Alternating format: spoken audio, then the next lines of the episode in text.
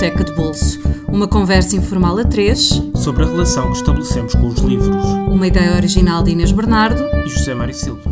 Bem-vindos a mais um Biblioteca de Bolso. Eu sou Inês Bernardo. Eu sou José Mário Silva. E hoje temos connosco a Catarina Homem Marques. E para quem não sabe, a Catarina nasceu em Maputo em 1983. Verdade. Mas cresceu em Viana do Alentejo. Cedo veio para Lisboa para estudar, onde vivo até hoje. É formada em Ciências da Comunicação. Uh, trabalha, trabalha como jornalista na área da cultura. É a sócia número, deixa-me ver se eu consigo dizer isto bem, 213.171 do Sport Lisboa. Já não sou que, que fui atualizada. Foi, foi atualizada, atualizada, portanto agora há de ser a número 1 ou a número 2. Devia. devia.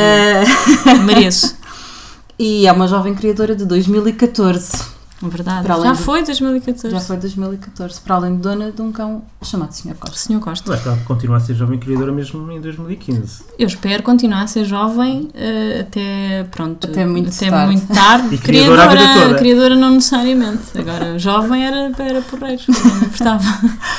Começávamos pela, pelo Charlie e a fábrica de chocolate, que foi uma das escolhas Sim. da Catarina, que me surpreendeu porque não é uma leitura muito portuguesa para se fazer quando se é jovem. Pois não, é verdade. Eu só percebi isso mais tarde porque eu, eu depois de ler o, o, Charlie pensei que toda a gente tinha lido, não é? Como acontece quando somos crianças.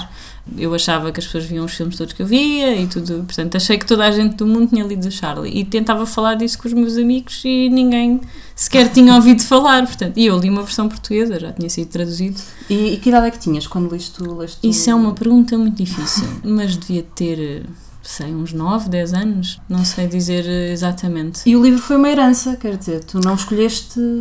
Foi, livro?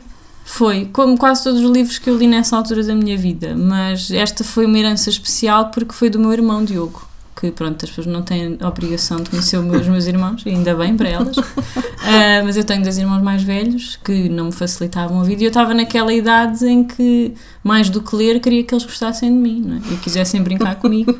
Uh, e portanto, quando ele me emprestou um livro, eu, aquilo era uma missão para mim. Ainda foi um livro que ele gostou muito. E ele também não lê muito, portanto, ele gostar muito do livro era já qualquer coisa de especial. E portanto eu li aquele livro muito encantada e depois pronto, o próprio universo do livro ajuda uhum. uh, e eu queria que nessa altura tivesse alguém, uh, alguém se tivesse lembrado como hoje em dia se faz com Harry Potter, de haver merchandising do Willy Wonka para eu poder uhum. ter action figures e assim, mas pronto, o filme só veio muito mais tarde e, e acho que nem teve a ser feito. Nessa primeira leitura o que é que te fascinou mais no, no livro?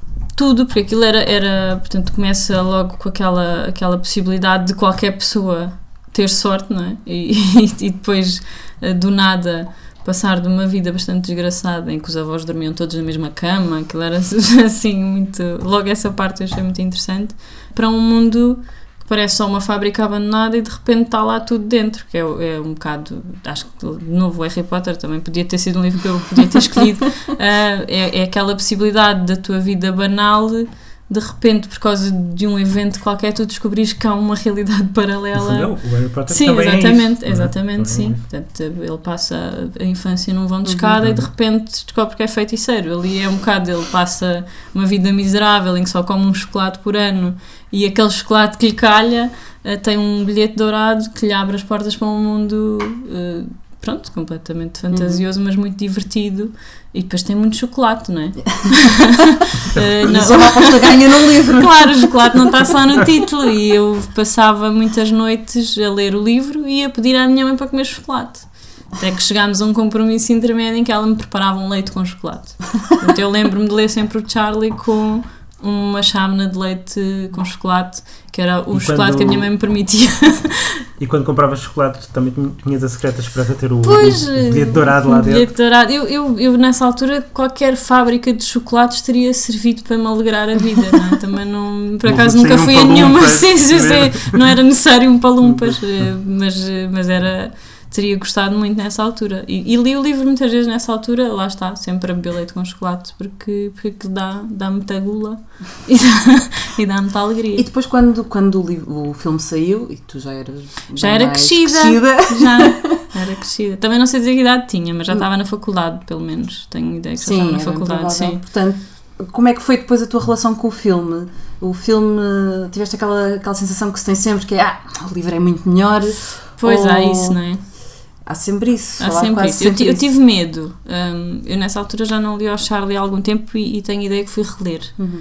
Uh, porque eu tenho uma edição assim muito antiga. Acho que entretanto já há edições novas e acho que por acaso eram livros que, que, que, se podia dar aos miúdos mais para ler. Apesar de ser uma tradição mais americana, não é? Tenho, uhum. Nós Os meus filhos temos... leram, por acaso. Pronto, mas. Uh, lá está. Uh, mas eu acho que não há muito essa tradição e por acaso é pena, porque é um livro muito, muito interessante. Mas sim, eu soube da adaptação, depois soube que era o Tim Burton, fiquei mais descansada. De facto, nesta idade já sei, já sei reconhecer que seria provavelmente o único realizador que podia entrar naquela loucura, porque uhum. a verdade é o Willy Wonka é muito fascinante, mas é um louco, não é sequer um louco simpático, é um louco destramelhado mesmo, sim, não, sim. É, não é aquele tipo de herói uh, da ficção que é que é um louco bonzinho. Não, não é? é? um filme Disney, não é uma Não é, não é, exatamente. Não, é? não, podia ser a Disney a fazer, tinha de claro. ser o, o Tim Burton, embora ele já tenha feito algumas coisas com a Disney, não é? A Alice, pelo menos. Sim, acho. Sim, sim. Uh, mas pronto. Mas sempre muito com um twist. Exatamente, que era aquilo que o livro precisa, é aquilo que eu acho que é o encanto do livro. É não há ninguém muito bom.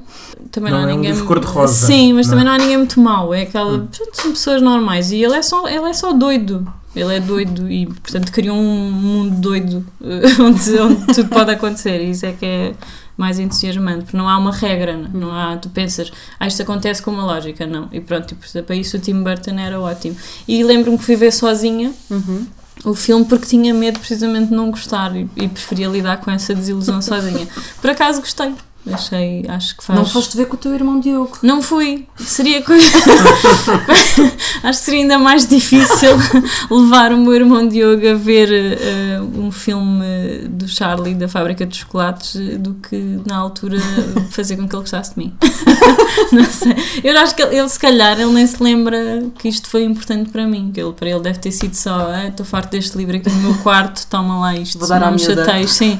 Deve e tu achas que nas leituras que fizeste mais recentes descobriste coisas no, no livro que não te apercebeste quando, quando leste em criança? Por acaso não é, não, acho que não é um desses casos. Uh, este, nunca tinha pensado nisso, mas acho que é um livro que, que, passa sempre a mesma sensação. Eu acho que mesmo um adulto que leia o Charlie e a Fábrica de Chocolates vai se sentir como se fosse mais novo e não o contrário. Ou seja, acho que não há uma interpretação a fazer do livro quando somos mais velhos uhum. que seja diferente daquela que fazemos quando somos crianças. Acho é que se um adulto ler, vai ter a sensação de uma criança. Isso acho que é, é um. Por acaso nunca tinha pensado nisso, mas é um, é um efeito estranho e é, acho que é bem conseguido. Talvez por isso seja um livro de referência, não sei.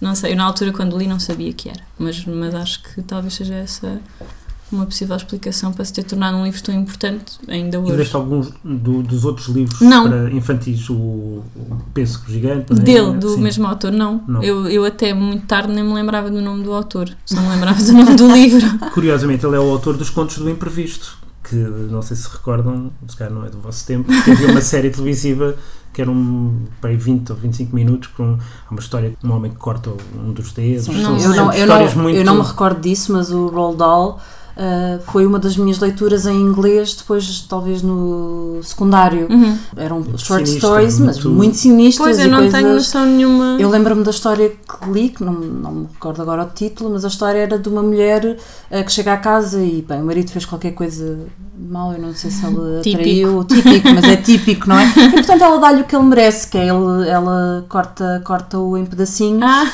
E faz um guisado e a polícia vai lá à procura dele e ela oferece o guisado e diz que, que, é, que é cordeiro ou uma coisa assim, e eles comem todos com ela e Pronto, ainda bastante. bem que recomenda isto às crianças. Não sei, agora estou-me a sentir mal. a dizer, todas as crianças devem ler Roald Dahl. Ele é doido. Eu não, eu não conhecia essa faceta do Roald Dahl, só conhecia esta. Ah, e depois, okay. quando percebi que ele tinha escrito para crianças, a minha primeira reação foi como assim deixaram esta pessoa escrever para crianças. e talvez, eu acho que talvez isso, eu não sei, eu não conheço o outro lado, não é? só conheço o livro para crianças, mas acho que de certa forma se percebe que não é um autor eh, típico uh, ou que não está a fazer aquilo de ânimo leve. Nota-se que, que ele imaginou de facto aquele universo uhum. com muito cuidado e, e lá está, sem, sem ser condescendente com as crianças, que eu acho que é, que é raro e é bom. Cada, cada vez acho que é mais comum. Vamos, se calhar, eh, passar para o, para o segundo livro. Sim. Um, um bocadinho diferente, que é Morte Ivan Illich, ah, do, do Tolstói. Eu diria que num autor que escreveu A Guerra e Paz, o, a Morte Ivan Illich é uma espécie de uma micronarrativa. Porque no, no contexto sim. da obra, são volta de 100 páginas, sim. é um livro muito, muito curto mas que é considerado por muita gente como uma das novelas mais perfeitas da uhum. história da literatura e não sei se por ser tão perfeita literariamente é um, é um, é um título que tu literalmente trazes no corpo. É verdade. Sim, posso contar. Pronto, eu, eu a Morte vem Lich, eu gosto muito do, do, do livro Pois há aquela, não sei se, se, se, se, já vos fizeram essa pergunta entre Tolstói e Dostoevsky, né? Uhum. Um, eh, é como um bocado Blur e Oasis, ou Beatles e Rolling Stones. Parece que não se pode gostar dos dois, ou pelo menos temos de gostar mais de um, né? No caso do Tolstói e do Dostoevsky, eu, eu gosto mais do Dostoevsky. Quero deixar isso claro. uh, são, são, os dois incríveis, mas uhum. eu, eu sou mais team Dostoevsky. Um, devia haver um hashtag para isto. Não é? Sim. Team Team, team hashtag Team Sou mais, mas eu acho que o Tolstói na Morte e Vem Lich é perfeito. Eu, eu, a sensação que eu tive quando li aquele livro a primeira vez foi é muito pequeno, portanto até os preguiçosos podem ler. não precisam não de ler quatro volumes da Guerra e Paz uh, para ler um clássico russo basta ler A Morte e Vem Lides, está lá tudo. Eu acho que não só está lá tudo literariamente, é uma concentração de medição exata das palavras necessárias, das personagens necessárias uhum. para contar aquela história, e depois está lá tudo sobre a vida, não é? Apesar de ser a, apesar de ser a morte, não acho não é um grande spoiler dizer que é um livro em que está uma pessoa a morrer, está morta logo no início e depois vamos acompanhar o processo doloroso da sua morte. Naquele momento exato em que a pessoa está a morrer, está a sofrer muito e percebe que toda a vida que passou para trás não teve grande significado. Portanto, nem sequer tem esse consolo de estou aqui a sofrer imenso e a minha vida, mas a minha vida foi. Valeu a pena, valeu, foi. Sim, foi cheia de momentos grandiosos e não. A vida dele foi banal, foi. Ele deixou-se envolver naquela ambição de subir na carreira, de ganhar um bocadinho mais, de comprar uns cortinados novos. Deu imenso tempo com as coisas Com as coisinhas, é? com sim. As coisinhas. E percebe isso quando está a sofrer muito fisicamente. Um, e por causa disso, lá está, quando eu fiz 28 anos, e este é fácil dizer porque foi, eu achava como uma pessoa do rock, que eu acho que ainda sou, apesar de já não ter tanta idade para isso. Hashtag que, pessoa do rock. Pessoa do rock. Uh, aos 27 é a idade do rock porque é quando morrem os, uhum. todos os grandes uhum. artistas do rock, uh, Jim Morrison, sei lá, Amy Winehouse, Kurt Cobain, Amy Winehouse, Jimi Hendrix, muitos morreram com essa idade. Uh, e eu dizia que o difícil para mim ia ser sobreviver aos 27. Portanto, quando fiz 28, pensei, pronto, está na altura de eu celebrar isto e fiz uma tatuagem, lá está, que é A Morte Vem Ali, escrita em cirílico, por ser uma homenagem à literatura, em geral, uma homenagem à literatura russa em particular, apesar de não ser Dostoevsky, desculpa Dostoevsky. Fyodor, desculpa. Uh, desculpa, meu querido Fyodor, continua a ser da tua equipa. E por ser um livro que tenho tatuado em mim, também me serve para me lembrar isso. Ou seja, não, um, não quero chegar, pode acontecer, como aconteceu a ele, ele também não era desprovido, chegar ao fim e pensar porra, não fiz nada de jeito, não aproveitei o tempo que tive, seja esse tempo o tempo que for, não é? Não, Mas olha, uh, tinhas cortinas lindas. Pois, e ele lá está, as, corti é? as cortinas é que lixaram, não é? Que ele bateu com as costas quando estava a pendurar. estava a pendurar a cortina. Portanto, é assim, pessoas nunca, não nunca comprem te, cortinas novas. Nunca te perguntaram porque é que, ou um russo... Epá, é tenho muitas histórias com a minha tatuagem. Normalmente as pessoas perguntam-me sempre, o que é que está aí escrito? Porque ela não está muito visível, está eh, assim na, na, nas costas, eh, só se vê de vez em quando. As pessoas perguntam logo o que é está aí escrito. Eu normalmente respondo aluga-se T1. porque de facto, às vezes não me apetece estar a contar esta história toda e pronto. E, e depois, uh, mas uma vez estava no Estádio da Luz e atrás de mim estavam uns russos e, e, eu fiquei muito chocada. Esta história chocou-me muito, não por ser no Estádio da Luz, obviamente, mas o russo veio ter comigo e disse-me ah, mas tu és russa? E eu, não, eu já nem me lembrava que tinha tatuagem, porque ele não estava a perguntar aquilo. Não, sou português. Ele, ah, é que tens uma, tens uma frase russa nas costas. E eu, sim, pois, pois é, pois tenho. E pensei, obviamente, que ele era russo e, portanto, sabia E das duas uma, ou era time Dostoevsky e ia-te insultar, Ia-me insultar, ou era time sim, Tolstói sim. e ia-te dar um abraço. Preparei-me para tudo. Ah, então pensava que o Ivan Illich era um, um avançado do CSKA. Mas foi, foi mais isso, ou Foi. seja, ele perguntou-me, mas quem é o Ivan Illich? E eu fiquei em choque, porque eu pensei, na minha ingenuidade, no meu amor, no meu amor cego pela literatura russa e pelos russos, que eles eram todos leitores assíduos de, pelo menos do Tolstói e do Dostoevsky, já nem estou a pedir para lerem tudo, mas pelo menos esses dois. Quer dizer, têm essa possibilidade de ler aquilo no original, meus queridos, aproveitem, não é? Não, mas ele, quem é o, Ivan. Illich? Eu, tu é um livro, eu, é um livro do Tolstói, ele, quem é o Tolstói? Eu não, não, Não. vou falar mais contigo, ao russo, vai-te embora. Vai-te embora. Sai daqui, tampar-me a loja. Mas acontece muito, sim, e as pessoas nunca percebem muito bem. É quase, não é? normalmente tatua-se nomes de bandas e é uma tatuagem de literatura, as pessoas não, não estão Não muito habituadas assim, ficam, mas, mas porquê? É um livro. E nem sequer é o meu escritor preferido, portanto, Mas há um caráter universal naquilo que tu explicaste do livro, não é? Porque essa, essa posição em que o Ivan Illich está no final da vida, em sofrimento, a perceber que não viveu a vida que podia Sim. ter vivido, é uma coisa que pode acontecer a qualquer pessoa em qualquer exatamente. E que tempo. nós temos medo, não é? E é um, é um medo profundamente hum- é um livro muito humano. Uhum, Eu uhum. acho que todos os seres humanos, num determinado momento das suas vidas, se calhar passam vão por ter essa esse medo. E, e há outra coisa que eu acho que é muito universal naquele livro e, que- e que, e que depois numa segunda camada do livro eu acho que é muito importante, que é hum, a negação da morte. Uh, eu acho que todas as personagens estão à volta dele, que são duas coisas terríveis, passa, ou estão é? a tentar não ver que ele está a morrer porque isso lhes faz lembrar a sua própria morte, que, é, Uhum. um- que é uma coisa que nós temos com a morte, não é? Sim, sim, exato. ou estão aliviadas de certa forma porque quem está a morrer é ele e, e não- não... a pessoa que está a assistir. Uhum. E estamos a falar da família, não é?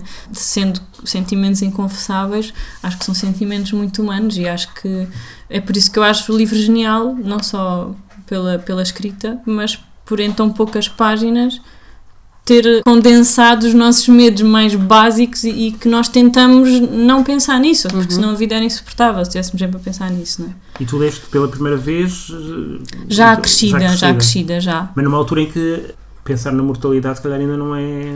Eu penso na mortalidade desde muito Desde cedo, muito sim, sim. Eh, depois tive uma fase, quando nós somos mais corajosos na adolescência, em que decidi que não tinha medo da morte. Julgamos que somos imortais. não é? Sim.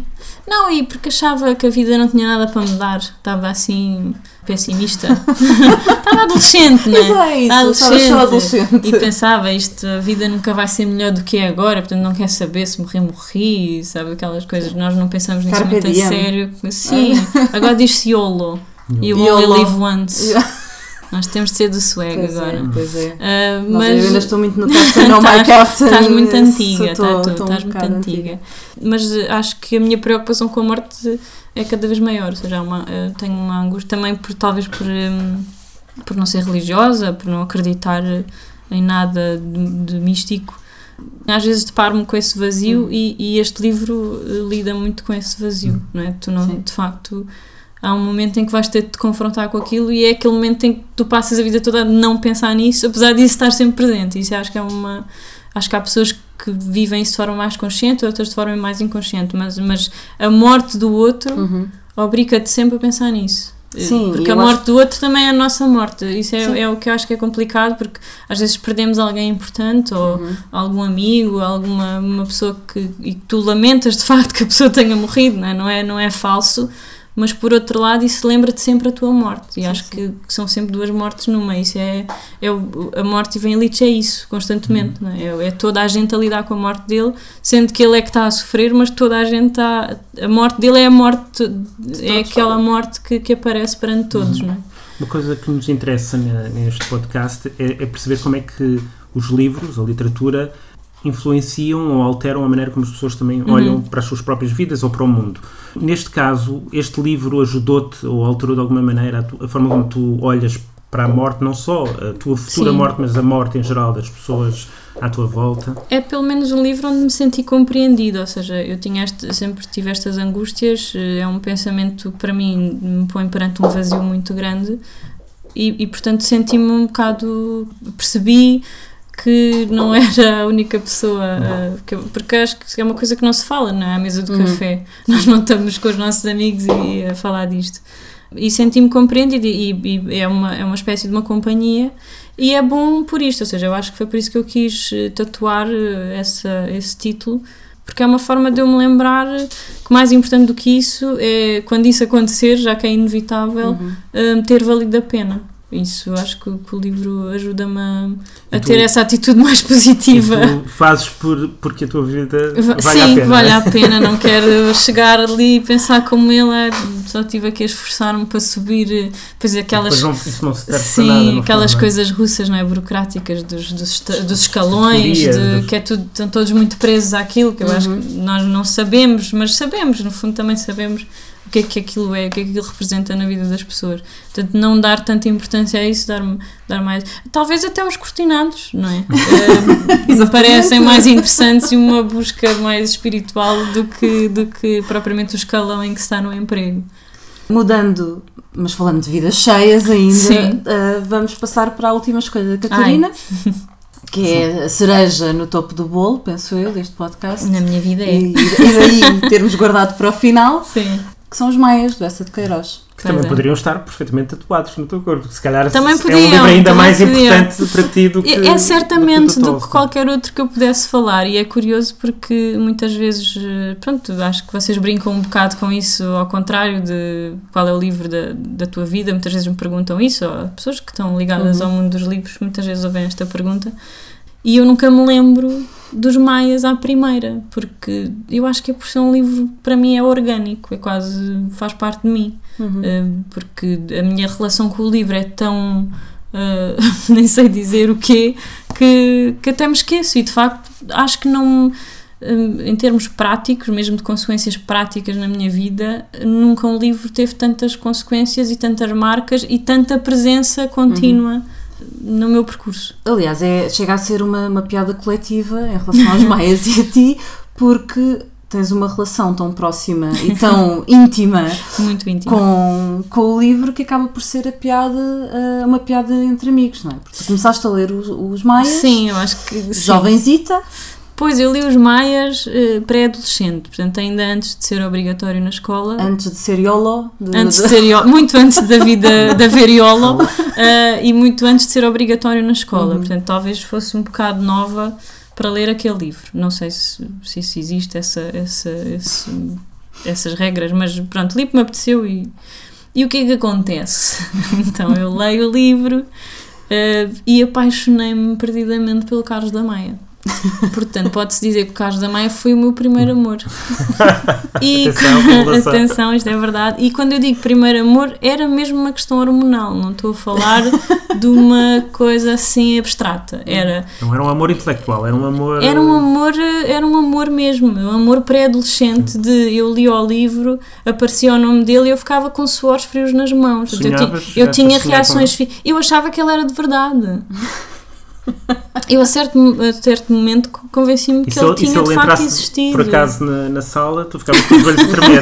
Não, ele, eu, eu lia e relia o livro para passar mais tempo com ele e na esperança de que acontecesse alguma coisa. Quando nós temos esperança que um livro que está fixado, de repente acontece alguma coisa que diferente, possa diferente, que possa ser diferente. Que, que ainda hoje eu leio o livro com essa sensação de que talvez o fim seja diferente. E eu leio o livro todos os anos, pelo menos uma vez por ano sei que parece uma pessoa, sou uma stalker do Carlos da Maia, mas eh, não, entretanto já resolvi essa parte da minha vida e somos só amigos. Uh, temos uma boa relação, uma boa relação de amigos. Saudável. Mas aquilo foi de tal forma, naquela altura, que eu fiz viagens a Sintra para ir ver uh, o Lawrence, o hotel uh, onde ele tinha tentado encontrar a Maria Eduarda. Portanto, eu tentei procurar o Ramalhete, aquelas coisas mesmo de doida, de fã, como se ele fosse uma estrela roca. Se houvesse é, pósteres. Sim! se houvesse pósteres do Carlos da Maia, eu teria tido um póster do Carlos da Maia na minha parede, quando as minhas amigas estavam apaixonadas pelo Bon Jovi e por assim, pessoas que, que não lembram, não é? Pois, eu acho que sim, mesmo que ele fosse mais feio, a gente não sabe. uh... Isso é engraçado, mas na tua cabeça como é que ele era? Não, ele não era. Isso, eu já pensei nisso muitas vezes, porque depois, entretanto, ele já foi ator, não é? Já, e não projetavas nele a imagem de alguém que ele, ele, assim, o mais mais não. O mais próximo que eu tive de perceber mais ou menos como é que eu achava que ele era foi uma vez que a Globo fez uma adaptação dos Maias para uma minissérie em que puseram o Fábio Assunção a fazer de Carlos. E o Fábio Assunção é loiro, isso para mim era inadmissível. não, claro. não me fazia. Aquilo não, não eram, não eram os cabelos dos Maia. Aquilo não eram, não, não estava bem. Não. Mas para, para concluir, ele foi de tal forma que eu li tantas vezes os Maias que a minha mãe, que é uma pessoa otimista, ficou convencida que eu era fã do Essa. e eu queria lá saber do Essa. Eu, eu, eu, nem sabia bem de onde é que vinha esse tal de Essa. Hoje em dia adoro, claro.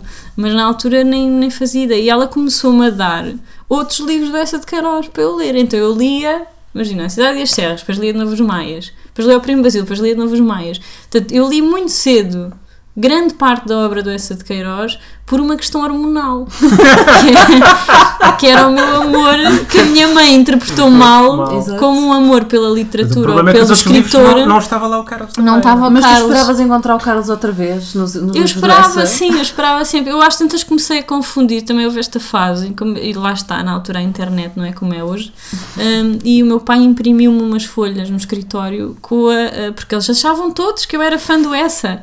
Uh, imprimiu-me umas folhas com a biografia do Essa de Queiroz. E eu comecei a confundir as duas pessoas. Eu tive esta fase. Eu às vezes nego então, esta o Carlos fase. passou a ter um monóculo. Havia uma, uma parte da biografia do Essa que eu atribuí ao Carlos e havia partes da biografia do Carlos que eu atribuí ao Essa, sendo que o alter ego do, do Essa não era o Carlos, era o João da, o, o João da Ega. Ega. Exato. Portanto, muito confuso. De, também, também, gostas muito de outra personagem, que é o, o Afonso. O Afonso é? o e também por questões emocionais, porque eu tive uma das pessoas mais importantes. Isto é para a gente fazer terapia? é, é, é, é, mas não precisas tá, estar. Está bem. Era assim tá, uma espécie tá de avô. Sim, para... porque eu tive a pessoa mais, mais importante na minha vida, que definiu muito a minha personalidade, foi o meu avô. E eu sempre tive uma relação muito emocional com ele e com a velhice, por causa uhum. dele, porque ele sempre foi. Ele, ele sempre morreu. Sim, exatamente. não, porque ele, de facto, a minha avó era mais nova, bastante mais nova do que ele. Para e ti, eu, ele sempre, era, sempre ele sempre foi, muito velho. Ele morreu aos 90, teve uma vida longa, felizmente. Espero que não tenha sentido o mesmo com o Ivan Illich, acho que não, que ele teve uma vida bastante preenchida, mas havia essa minha, ah, ainda hoje, essa minha uhum. fragilidade, eu muito facilmente me identifico com, com uma pessoa mais velha uhum. e não tanto com uma pessoa mais nova. E o Afonso da Meia tem, tem aquele caráter forte, não é? Que, que a mim me fazia lembrar o meu avô, sendo que eram pessoas diferentes, de épocas diferentes, não é? A minha parte preferida dos Maias é quando o Pedro entrega o Carlos bebê uhum, ao pai, sim. portanto, no escritório do Afonso, e há um momento muito cómico em que o Carlos bate-lhe lá com, com o brinquedo que ele tinha na mão, na, no nariz, uma, roca, assim. na cabeça ou na cara do avô, e o avô diz-lhe qualquer coisa muito formal, mas muito fofinha, que era é necessário amar o avô. Portanto, ele diz assim ao bebê: é necessário amar o avô. Aquilo é, é um momento tão bonito do livro. Eu, pronto, eu sei o livro quase de claro, porque lá está, eu leio. Entretanto, já se transformou mesmo numa coisa literária, eu acho que não há ninguém é escreve como essa. Uhum. E isso também nos outros livros, que também já reli vários deles, já sem, sem questões hormonais envolvidas, sendo mais calma, sem suores frios. E é um escritor que eu, que eu admiro muito. E, e Os Maias, para mim, são, são um livro genial. Eu leio, sinto mesmo falta quando não leio. Eu não leio por obrigação, eu tenho saudades de, saudades de das personagens, uhum. de, da maneira como ele escreve, de, de ver calores que são de ananases, uhum. não é? são coisas que hoje em dia não, ou, não existem. Ou, por exemplo, eu lembro a sala que se levantou e é como se foram as pessoas que se levantaram, mas ele diz, é próprio, como se a própria sim, sala sim, se levantasse. Sim, sim, sim. Em, ele, em termos de estilo, tem, tem, tem é, é genial, é genial. E hoje em dia mas, já consigo separar as duas coisas, as duas coisas. E, e é um livro muito importante para mim por isso, porque eu continuo a lê-lo e ele continua a, a mostrar-me coisas novas e a significar coisas novas. Mas quando relemos, normalmente uh, descobrimos coisas novas no livro. Uhum. No teu caso, como já releste tantas vezes, já não há nada de novo que o livro te possa trazer, em princípio. Mas acaba Mas é o que é o reconhecimento, é, o, é como regressar uma casa que é, tu já conheces é, muito bem. É um sítio confortável, sim. É um, é um sofá com uma mantinha. é os, os maias... dava, dava um excelente blurb. Os maias é um sofá com uma mantinha. Sim, Catarina sim, se porem, porem no, na cinta na do cinta, livro, não é? Para, para vender mais. Mas é também regressar àqueles amores que nunca acabam. Sim, sim. Ou que acabam bem. Um amor, um amor platónico, mas que foi bom não é? Foi que, que me acompanhou. Não há desilusão, o Carlos nunca me desiludiu. Nunca te partiu o coração. Não, o Carlos não, não me partiu o coração. E tu querias que eles ficassem juntos? Eu, Ou aquilo era eu, uma grande malandrice? Ah, isso é uma boa pergunta. Eu hoje em dia. Ou já mudaste a opinião ao longo do tempo? Hoje em dia o que eu queria era ter tido mais acesso um, à perspectiva da Maria Eduarda. Pronto, eu sei que eram outros tempos, não é? E assim ainda hoje vivemos num mundo de homens, eh, naquela altura então nem vale a pena falar nisso. Uh, mas sinto falta, gostava de ter, porque a Maria Eduarda não teve escolha. Sim. A Maria Eduarda, o Carlos teve, fez a coisa errada, sendo que eu percebo porque é que ela fez, não é? por causa de. Acho que toda a gente já leu, não é? Sim, sim, por causa sim, disso sim. matou o avô, ou pelo menos acelerou. Entre aspas, é? um, acelerou a morte do avô por causa do choque.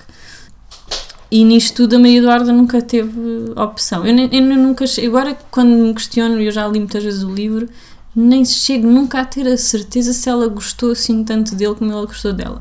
Porque a Maria Eduarda, se nós pensarmos, ela estava numa situação meio desesperada, não é? Uh, teve sempre numa situação meio desesperada. A vida dela foi um desespero. Portanto, ela teve sempre uma situação meio desesperada e aquele homem era uma salvação, não só era uma pessoa que a, que a estimava muito e que a tratava com, com muito respeito, uhum. um, como era uma espécie de, quase de, de, possibilidade de redenção, de uma vida nova, de uma vida sem os, os, os pesos, os crimes uhum. do passado, os pecados do os passado, né? naquela altura eram pecados muito pesados para as mulheres.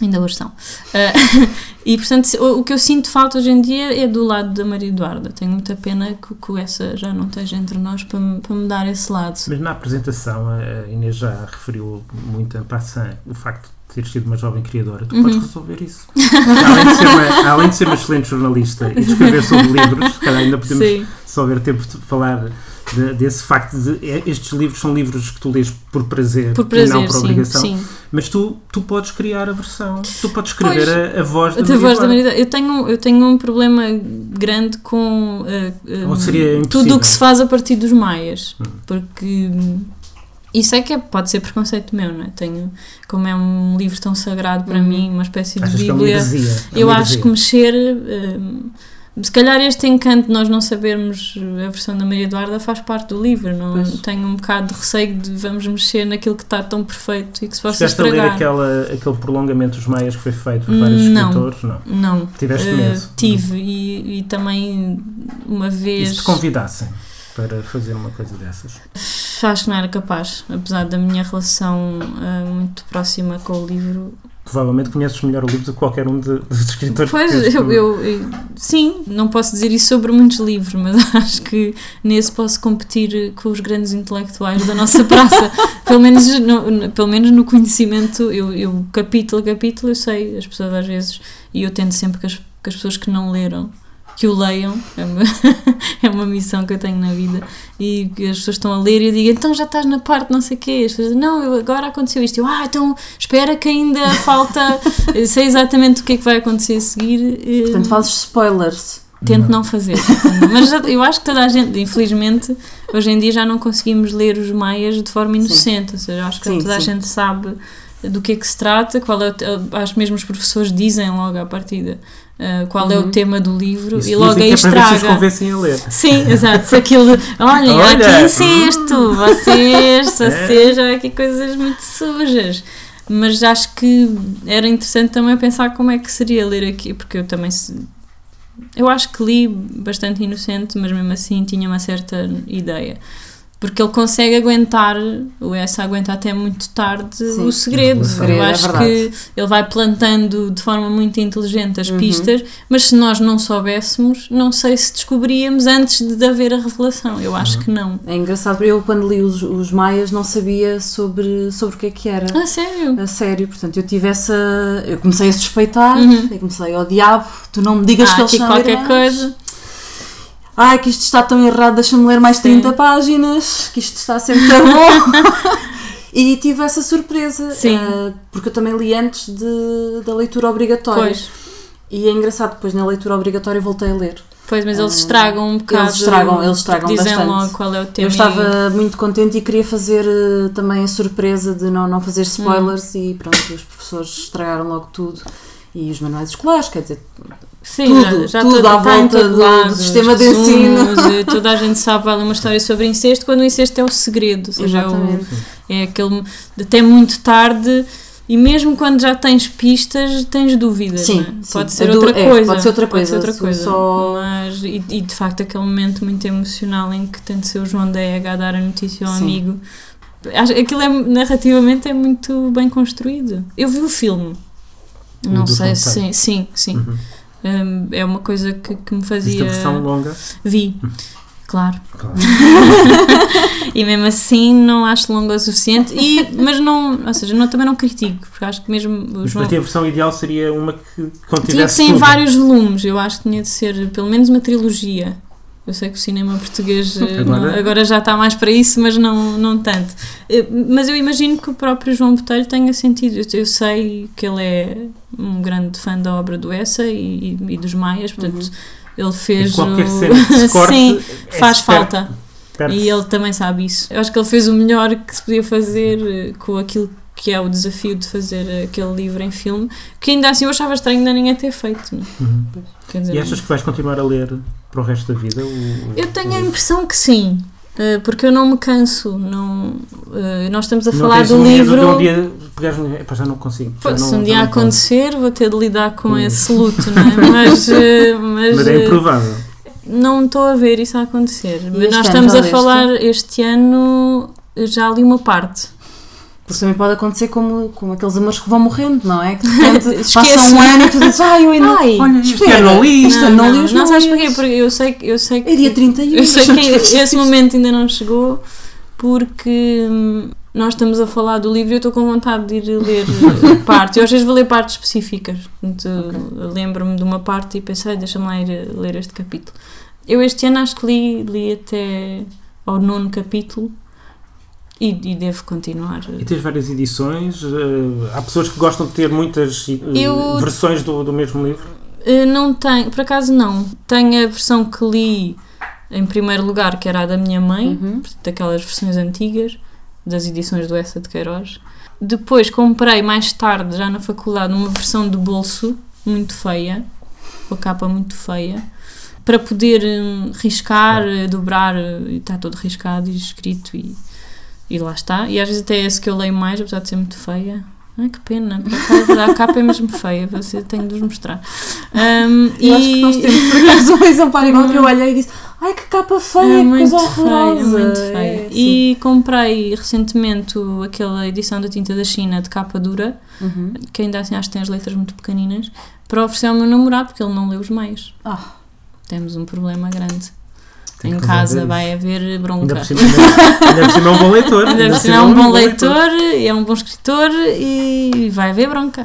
Ele já tentou, ele diz que está a gostar, mas está a ler muito devagar. Não está, eu já Para o tenho- teu gosto, não, não tem que ser mais está, ele devia estar mais entusiasmado com aquilo. Ele vai acha que ser ele vai um- ficar com ciúmes do que Vai ser um problema. Eu percebo, o Carlos é problema muito. Ele está a ter ciúmes do, Do Carlos, Carlos. e não o consegue Carlos intimida, o Carlos intimida. O Carlos intimida. Ele é muito, muito fofinho. Eu só descobri recentemente, estavas a dizer há bocado que não descobrimos coisas novas. Sabes que eu nunca tinha percebido qual era a idade do Carlos, até à última leitura. Só na leitura que fiz no ano passado é que eu percebi que o Carlos tem 27 anos. E agora? Idade do rock, pensem. Agora, Ah, agora pensem. se calhar ele ainda vai fazer uma tatuagem. Ele, ele depois eh, fez uma viagem pela Europa, que é uma coisa que eu estimo muito, mas, mas Que é, o está. que é o equivalente a Ah, fazer na altura a fazer uma tatuagem, sim, era viajar pela Europa, sobretudo É. para os ricos, não é? Sim. Eh, e lá está, eu, eu não, nunca, tinha, nunca tinha sido importante para mim perceber qual era a idade do Carlos e, e percebi na última leitura que fiz. Portanto, ainda estou, se calhar ainda vou descobrir Ainda mais, coisas. mais ainda vou coisas. descobrir mais coisas. Sim.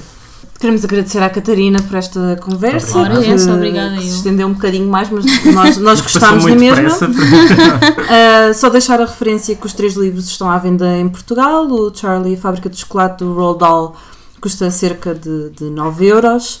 Tem, tem ilustrações agora, não sei se a edição que tu leste tinha Ah, ilustrações, mas não as tinha. Qual novas, era, qual era a editora? as novas têm. Quando eu li uh, era, era, era da Caminho. Eh, a- a edição que eu li era da Caminho, a antiga. Assim com as páginas amarelas. Agora é da Civilização. Ok. Sim. Ah, Ah, eu tenho essa edição, mas e é- não. E é uma das leituras recomendadas no, no Plano Nacional de Leitura, curiosamente para o Aproveitem. quinto ano de escolaridade. Os Maias. Ah, o que não falta aí é, é, o que não Maias. falta aí. Maias. Eu, aliás, acho que já toda a gente tem em casa, eh, pelo menos aquela edição que foi a primeira que eu li, que tem aquele o E e o Q em Sim, verdinho. Eu também sim, tenho, sim. eu também Pronto, tenho essa essas coisas, essa coleção, mas curiosamente os meus Maias tinham capa dura vermelha com um debruado dourado. Também, Ah, também, um- Que também. é, é, era muito chique e eu achava que era muito próprio para um livro meio proibido, não é? Que falava de incesto ter uma capa vermelha Uhum. e recusei-me a comprar, a levar a, a de capa mole para as aulas, eu levava aquele calhamaço Sim. todas as. para Era- todas era um momento solene. Era, era muito solene para mim, eu Ainda não tinhas daquilo. aquela edição feia de bolso. Não tinha, não Ah, tinha. eu acho que saiu uma edição nova este ano na Saiu na- Guerra e Paz. Ou... Saiu uma Sim, na Guerra e Paz, sim. ano passado tinha saído na Na tinta Sim, na da tinta China. da China. Ah, os preços Eu não rondam, deste ano. rondam os 10 euros, um bocadinho acima, um bocadinho abaixo, mas já volto Escolhi livros dos, baratos. dos 10 euros, é verdade. Saio, São clássicos. não é? E a Morte de Ivan Illich, que saiu agora também numa nova versão um, em dezembro de 2015, onde, quando estamos a gravar este podcast, uh, e os preços vão entre os 5,95 edição de bolso até aos uh, 12 euros, Que, é- mais ou que é menos. curioso eh, fazer-se uma edição de bolso de um, De um livro, que em si já é uma Já é uma edição de edição, bolso, não é? Tão pequenino. Pronto, muito obrigada, Catarina. Obrigada eu, foi um prazer fazer terapia com vocês. E até à próxima.